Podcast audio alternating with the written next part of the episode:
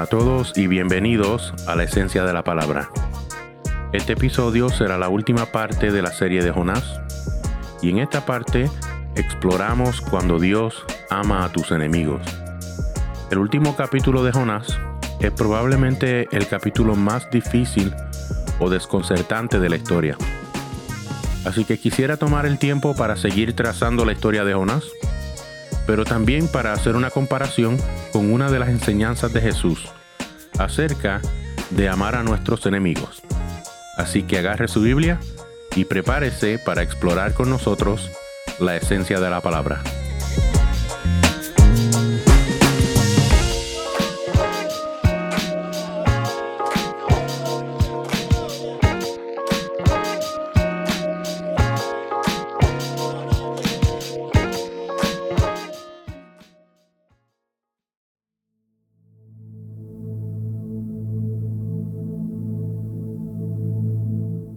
Jonás capítulo 4 Pero esto disgustó mucho a Jonás, y lo hizo enfurecerse. Así que oró al Señor de esta manera. Oh Señor, ¿no era esto lo que yo decía cuando todavía estaba en mi tierra? Por eso me anticipé a huir a Tarsis, pues bien sabía que tú eres un Dios bondadoso y compasivo, lento para la ira y lleno de amor, que cambias de parecer y no destruyes. Así que ahora, Señor, te suplico que me quites la vida. Prefiero morir que seguir viviendo. ¿Tienes razón de enfurecerte tanto? le respondió el Señor. Jonás salió y acampó al este de la ciudad. Allí hizo una enramada y se sentó bajo su sombra para ver qué iba a suceder con la ciudad. Para aliviarlo de su malestar, Dios, el Señor, dispuso una planta, la cual creció hasta cubrirle a Jonás la cabeza con su sombra. Jonás se alegró muchísimo por la planta, pero al amanecer del día siguiente, Dios dispuso que un gusano hiriera la planta, y la planta se marchitó. Al salir el sol, Dios dispuso un viento oriental abrasador. Además, el sol hería a Jonás en la cabeza, de modo que éste desfallecía. Con deseos de morirse, exclamó, Prefiero morir que seguir viviendo. Pero Dios le dijo a Jonás, pero Dios le dijo a Jonás, ¿tienes razón de enfurecerte tanto por la planta? Claro que la tengo, le respondió. Me muero de rabia. El Señor le dijo, tú te compadeces de una planta que sin ningún esfuerzo de tu parte creció en una noche y en la otra pereció. Y de Nínive, una gran ciudad donde hay más de 120 mil personas que no distinguen su derecha de su izquierda y tanto ganado, ¿no habría yo de compadecerme? Ya hemos hablado acerca de Jonás, profeta llamado por Dios para llevar un mensaje de juicio a Nínive. Jonás eh, es guiado por su orgullo, por su arrogancia y también por su conocimiento del carácter de Dios. Y sabiendo todo eso decide huir, porque prefiere irse en contra de la voluntad de Dios antes que ver a Dios ser misericordioso con una gente que él odia. Al huir, Jonás trae ruina para sí mismo y para los marineros en la barca. Esto ocasiona que Jonás tenga una experiencia de muerte que termina siendo lo que explicamos como una misericordia severa de parte de Dios. Jonás luego decide hacer la voluntad de Dios y lleva un mensaje que, aunque era un poco raro, como quiera termina siendo efectivo, ya que toda la ciudad se arrepiente. Y ahora estamos con Don Jonás, enojado y queriendo morir, porque Dios perdona a sus enemigos. Cualquier otro profeta hubiese estado alegre de que todo un pueblo se tornara hacia Dios, pero no Jonás. Versos 1 al 3. Pero esto disgustó mucho a Jonás y lo hizo enfurecerse, así que oró al Señor de esta manera. Oh Señor, ¿no era esto lo que yo decía todavía cuando estaba en mi tierra? Por eso me anticipé a huir a Tarsis. Y en el verso 2 es bien interesante las palabras que Jonás usa para comparar o para describir a Dios. Porque él dice, yo sabía que tú eres un Dios bondadoso, compasivo, lento para la ira, lleno de amor. Y estas palabras son familiares para nosotros. Esta, frase que Jonás usa aquí es como decir, el, este es el Juan 3.16 del Antiguo Testamento. Son una de las descripciones más repetidas acerca de Dios en el Antiguo Testamento. Y si no me equivoco, se repiten más de 12 veces. Y Jonás aquí está citando de un libro del Torah, el libro de Éxodo, y está usando palabras que Dios mismo usó para describirse ante Moisés.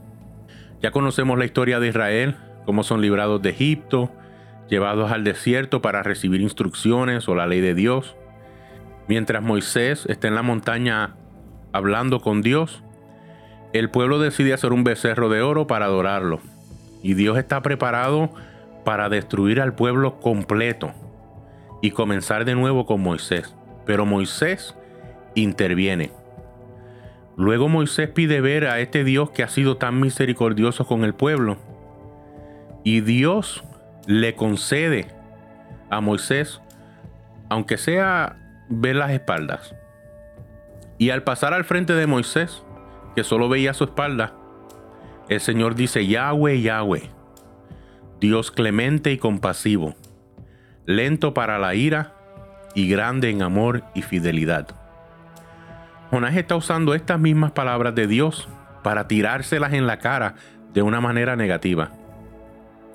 Yo sabía que tú eras así. Siempre ha sido así. Desde el primer día ha sido así. Y lo más irónico es que Jonás no hubiera existido si Dios no hubiera sido de esa manera. El pueblo de Israel en ese mismo momento hubiera sido destruido y Jonás nunca hubiera nacido.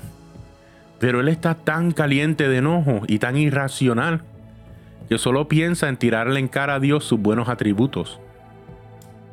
Lo que el capítulo 4 expone es algo que yo llamo el lado oscuro de la misericordia de Dios la escandalosa liberalidad de su misericordia, el alcance amplio de su misericordia. Porque yo estoy muy contento si llego a entender que he fallado y después que entiendo que he fallado, acudo a la misericordia de Dios y Él tiene piedad de mí y me perdona. Pero es más complejo y difícil aceptar que Dios también ame y perdone a personas que yo odio, personas que son mis enemigos. Y en ese momento decimos, pero no, no, no, ellos no merecen ser perdonados. Tú, no sabes lo que hicieron, tú no sabes cómo ellos me han herido. Y eso es lo que yo llamo el lado oscuro de la misericordia de Dios. Es ese lado que nosotros no podemos aceptar. Y ahora la motivación de Jonás para despreciar la gracia de Dios es entendida. Y si estuviéramos en su posición, yo pienso que actuaríamos de la misma manera. Ahora quisiera pausar y compartir una historia para mejor entender a lo que me refiero cuando digo el lado oscuro de la misericordia de Dios. No es que la misericordia de Dios tiene un lado oscuro, sino que nosotros lo percibimos de esa manera cuando no podemos entender el por qué el Señor hace las cosas de la manera en que las hace. Quisiera contarle la historia de Gordon Wilson. Gordon Wilson vivía en Enniskillen, en Irlanda. Eh, tenía una tienda de cortinas, cortinas para ventanas. Y un día, como hacía casi todos los días, se dirigió hacia la plaza del pueblo para celebrar allá en Irlanda lo que se llamaba o lo que se llama Remembrance Day. Es como celebrar Memorial Day en los Estados Unidos.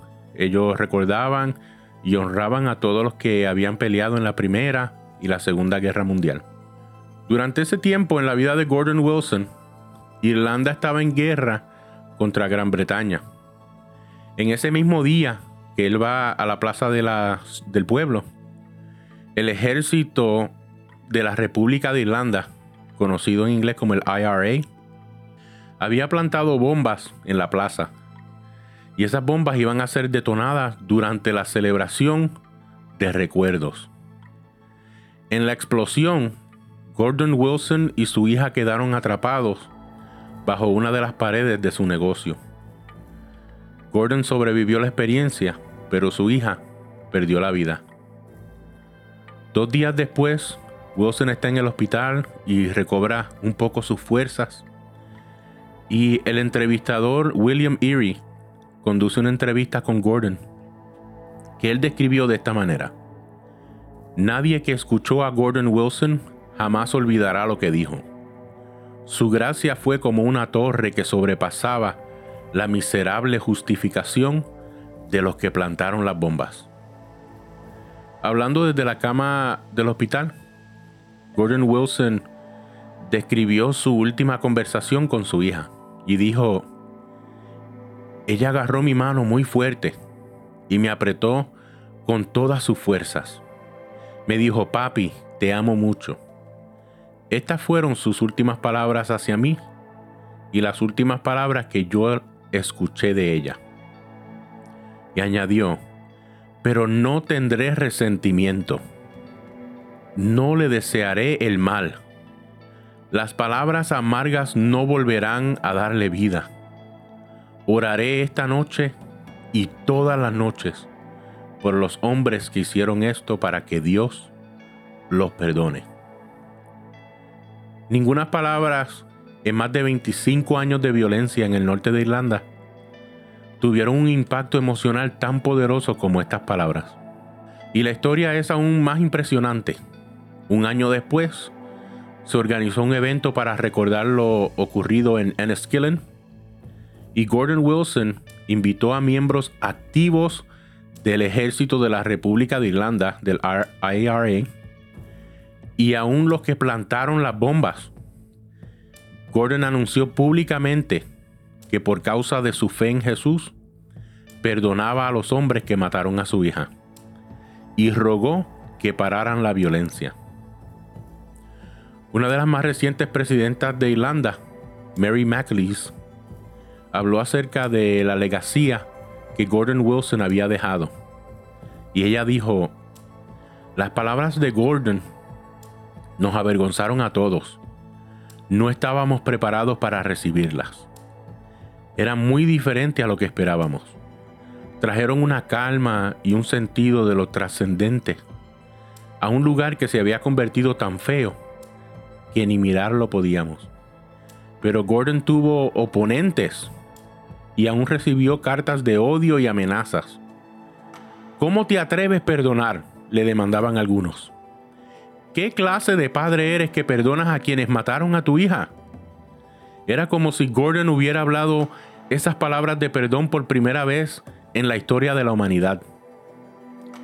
Como si Jesús nunca hubiera dicho, Padre, perdónalos porque no saben lo que hacen.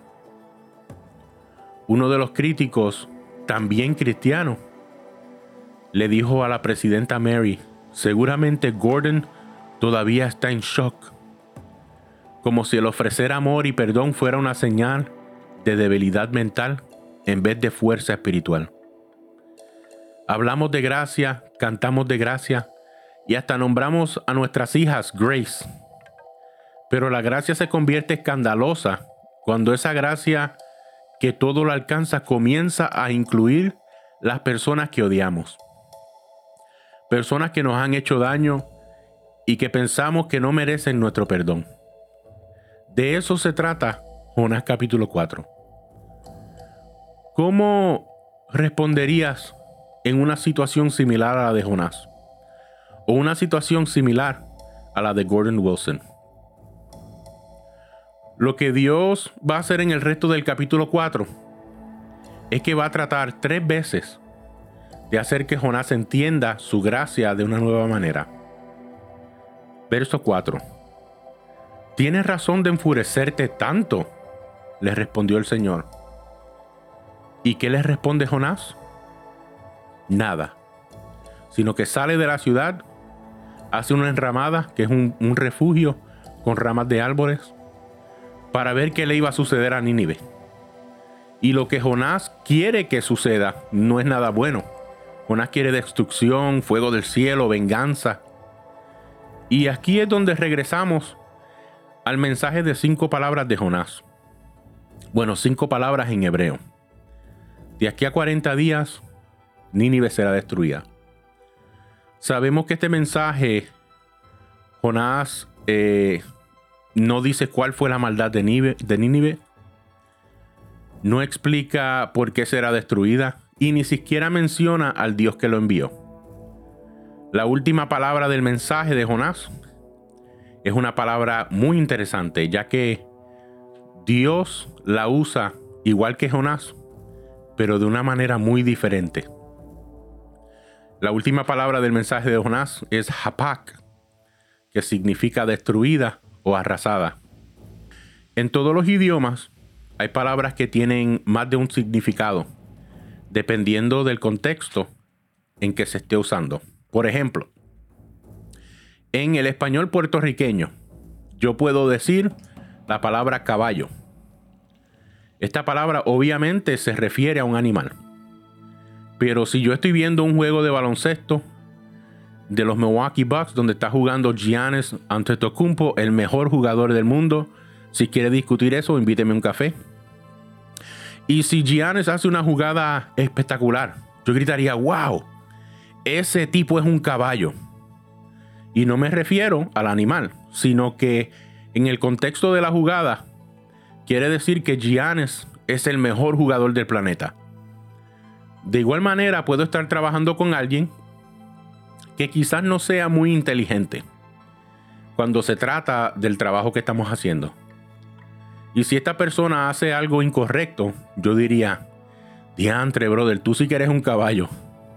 Y en ese contexto le estoy dejando saber que la persona no es muy inteligente, que es un poco bruta, porque no sabe lo que está haciendo. Y de esta manera funcionan todos los lenguajes del mundo. Y el hebreo no es una excepción. El profeta Oseas, en una metáfora, dice que Israel es como un pan en el horno, que no ha sido hapak, que no ha sido virado al revés. De tal manera en que el pan será arruinado, se va a dañar, porque se tiene que hornear por los dos lados. Y si no, se tiene que echar en la basura. Ahora, si tomas una ciudad que es mala y la viras al revés, la Hapak, es claro que el resultado sea negativo. Por ejemplo, en el libro de lamentaciones dice, el pecado de mi gente o de mi pueblo es más grande que el de Sodoma, que un instante fue Hapak, en un instante fue destruida. Esto es una forma de girar al revés que significa destrucción. Pero Hapak también puede ser el girar algo de mal a bien. En el Salmo 30, David dice, Haz Hapak, has cambiado mi lamento en danza Claramente algo negativo fue girado al revés para convertirse en algo positivo. ¿Y cuál de estos significados tenía Jonás en mente cuando declara su mensaje? Pero ¿cuál es el significado que Dios intenta traer? Yo pienso que es un poco cómico que Jonás quería un resultado que era de destrucción, pero Dios quería otro resultado que era de arrepentimiento. Y Dios no permite que Jonás se salga con la suya en ninguna parte de la historia. Primero trata de huir y no le funcionó.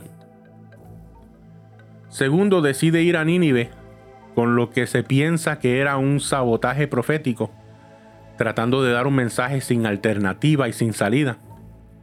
Y tampoco le funcionó. Y ahora cuando trata de tirarle en cara a Dios sus propias palabras, Dios le hace un juego de palabras de igual manera. Lo que Jonás pensó hacer por mal, Dios lo encaminó para bien, para traer un pueblo entero al arrepentimiento y que recibiera gracia y vida. La segunda vez que Dios trata de razonar con Jonás es en el verso 6, que dice, para aliviarlo de su malestar, Dios el Señor dispuso una planta la cual creció hasta cubrir a Jonás la cabeza con la sombra. Jonás se alegró muchísimo por la planta. Esta es la única vez en toda la historia que Jonás está contento por algo. Versos 7 y 8. Pero al amanecer del día siguiente Dios dispuso de un gusano que le hiriera y la planta se marchitó. Al salir el sol Dios dispuso un viento oriental abrasador. Además, el sol hería a Jonás en la cabeza de modo que éste desfallecía. Con deseo de morir se exclamó, prefiero morir que seguir viviendo. Jonás ya no sabe ni lo que quiere. Me quiero morir, estoy contento. Me quiero morir, estoy contento. Cualquiera diría que Jonás era bipolar. Pero en el verso 9, Dios vuelve a repetir su pregunta. ¿Tienes razón de enfurecerte tanto por una planta? Claro que sí, le dice Jonás. Si nosotros fuéramos Dios, en ese momento hubiéramos enviado el gusano que hirió la planta para que se comiera Jonás también. Porque qué mal ingreído, irrespetuoso y patético es Jonás en contra de Dios. Pero Dios, siendo lento para la ira, bondadoso, amoroso, grande en misericordia, no se da por vencido. Dios está comprometido en ayudar a Jonás. Nosotros debemos darle gracias a Dios que Él está comprometido con ayudarnos a nosotros. La tercera vez, Dios le responde a Jonás en el verso 10 y el 11. Tú te compadeces de una planta que sin ningún esfuerzo de tu parte creció y pereció. Y de Nínive, una gran ciudad donde hay más de 120 mil personas y tanto ganado que no saben cuál es su izquierda y su derecha. ¿No habría yo de compadecerme? Dios expone a Jonás. Y por primera vez Jonás estaba contento de algo. Hay un pedacito del corazón de Jonás que le importaba algo fuera de sí mismo aunque fuera en forma de una planta. Y Dios dice, ok, yo puedo trabajar con eso. Jonás, tú tienes amor en tu corazón y sientes placer por una planta, por la cual no has hecho absolutamente nada. No la sembraste, no le echaste agua, nada. Pero te voy a dar el beneficio de la duda, Jonás. Vamos a decir que tú tienes razón en sentirte de esa manera que tienes fuertes sentimientos de algo fuera de tu persona. Ahora compara esto. ¿Estaría bien si yo como Dios también tengo amor, placer y fuertes sentimientos fuera de mi persona? Siendo Dios. ¿Pudiera yo tener preocupación o inquietud emocional al igual que tú? Por algo de aún más importancia como más de 120 mil personas. Y aún más son personas que no conocen su derecha de su izquierda. Están perdidos, equivocados, no saben en qué dirección van. Están perdidos moral y espiritualmente. Dios no está creando excusas para justificar a Nínive, pero sí sabe que Nínive no ellos no han sido guiados apropiadamente, no tienen guía están como ovejas sin pastor. ¿Y qué les responde Jonás? Nada. Porque esta historia, como dijimos en el primer episodio, no se trata de la ballena. Y en este último episodio les dejo saber que tampoco se trata de Jonás. La historia se trata de tú y yo. La verdadera pregunta es, ¿cómo estoy viviendo yo en respuesta a las preguntas que Dios hace. Jonás representa a personas que llegan a entender la misericordia escandalosa de Dios, que aunque nos ama, también ama a nuestros enemigos. Y cuando caemos en cuenta de eso, especialmente cuando todavía estamos cargando las heridas causadas por esos enemigos y estamos luchando con el no poder perdonar, ahora el capítulo 4 nos cae como un balde de agua fría como un saco de cemento. A través de la historia, Jonás piensa que los ninivitas son las personas más malas que existen. Pero el que demuestra ser malo desobediente y arrogante es Él. Y Dios con gentileza está tratando de hacerlo entender. Jonás, no puedes ver lo que está pasando. Aunque tú eres parte del pueblo escogido, eso no te da excusa para justificar tu hipocresía religiosa y tu superioridad. Tú estás tan arruinado y perdido como los están ellos, Jonás. Puede ser que tú y yo lleguemos al punto donde podemos decir, ok, yo estoy bien con que Dios ame y perdone a mis enemigos. Pero eso no quiere decir que yo tengo que amarlos. And let me be, let me be clear, that is just crazy talk.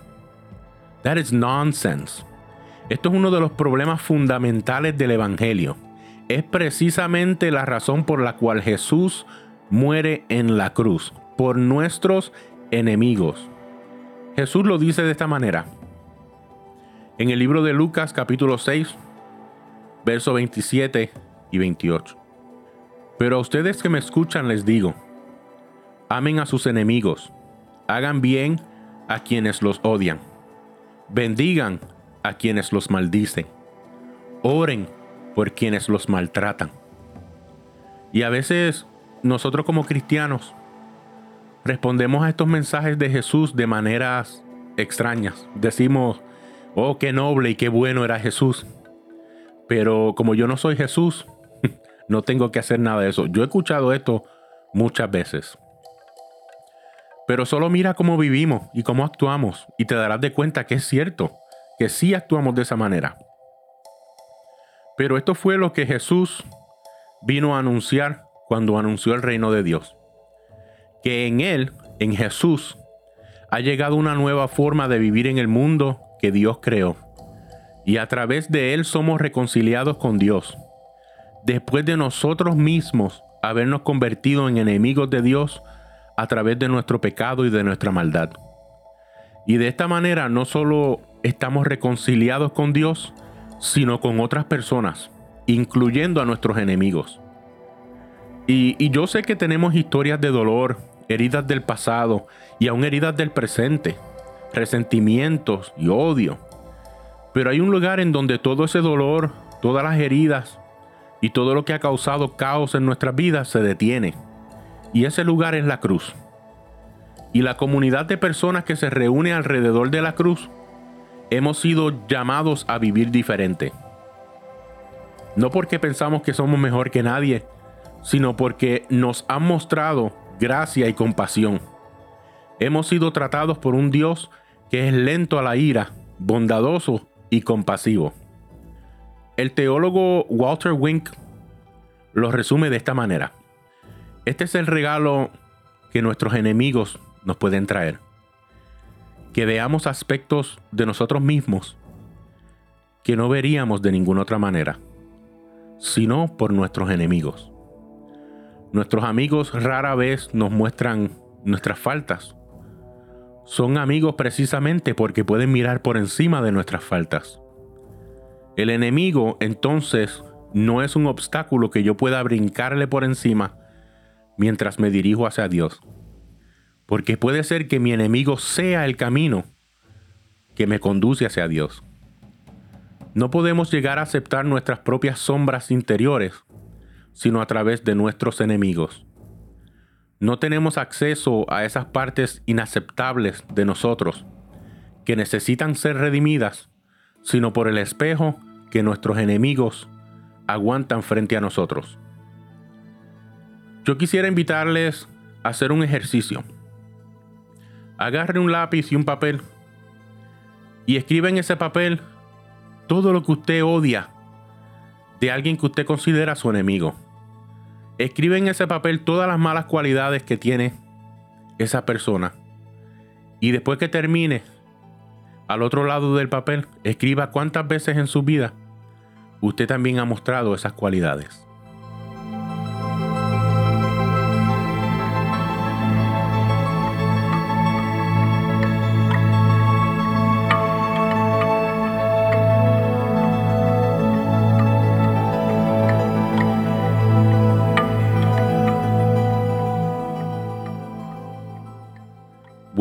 Gracias a todos por escuchar otro episodio de la esencia de la palabra. Quiero disculparme un poco. Eh, no sueno como usualmente sueno. Estoy un poco afectado de mis, ah, de mis áreas nasales. Acabo de salir de una operación de la espalda y estoy en recuperación. Eh, me siento un poquito aficiado, pero no quería pasar las navidades sin antes eh, contar esta historia de Jonás, eh, concluir la historia de Jonás y también compartir con ustedes lo importante que es perdonar a nuestros enemigos. Si hay alguien en tu vida que consideras tu enemigo, no dejes que pase otra Navidad, no dejes que pase otro año sin perdonar. El perdón no solamente lo hará libre a él, sino que te hará libre a ti. Y puedes vivir una vida más saludable porque has perdonado. Y, es bien difícil, es difícil perdonar. Yo les puedo dejar saber por experiencia. Pero después que uno perdona, y, no solamente es el acto de, perdonar a alguien, pero después que tú perdonas, eh, tú puedes ver la diferencia cuando tú estás orando por esa persona que ya perdonaste y puedes orar por esa persona deseándole el bien, deseando que Dios los bendiga, deseando que ellos puedan alcanzar el propósito de Dios en sus vidas. Así que los invito, los invito, no deje que pase otra Navidad sin perdonar a alguien, aunque te duela. Y créeme que después que lo hagas, te vas a sentir mucho mejor y vas a poder disfrutar de esa relación con Dios porque has perdonado a alguien de la misma manera en que Él nos perdonó a nosotros. Gracias a todos ustedes por explorar con nosotros la esencia de la palabra.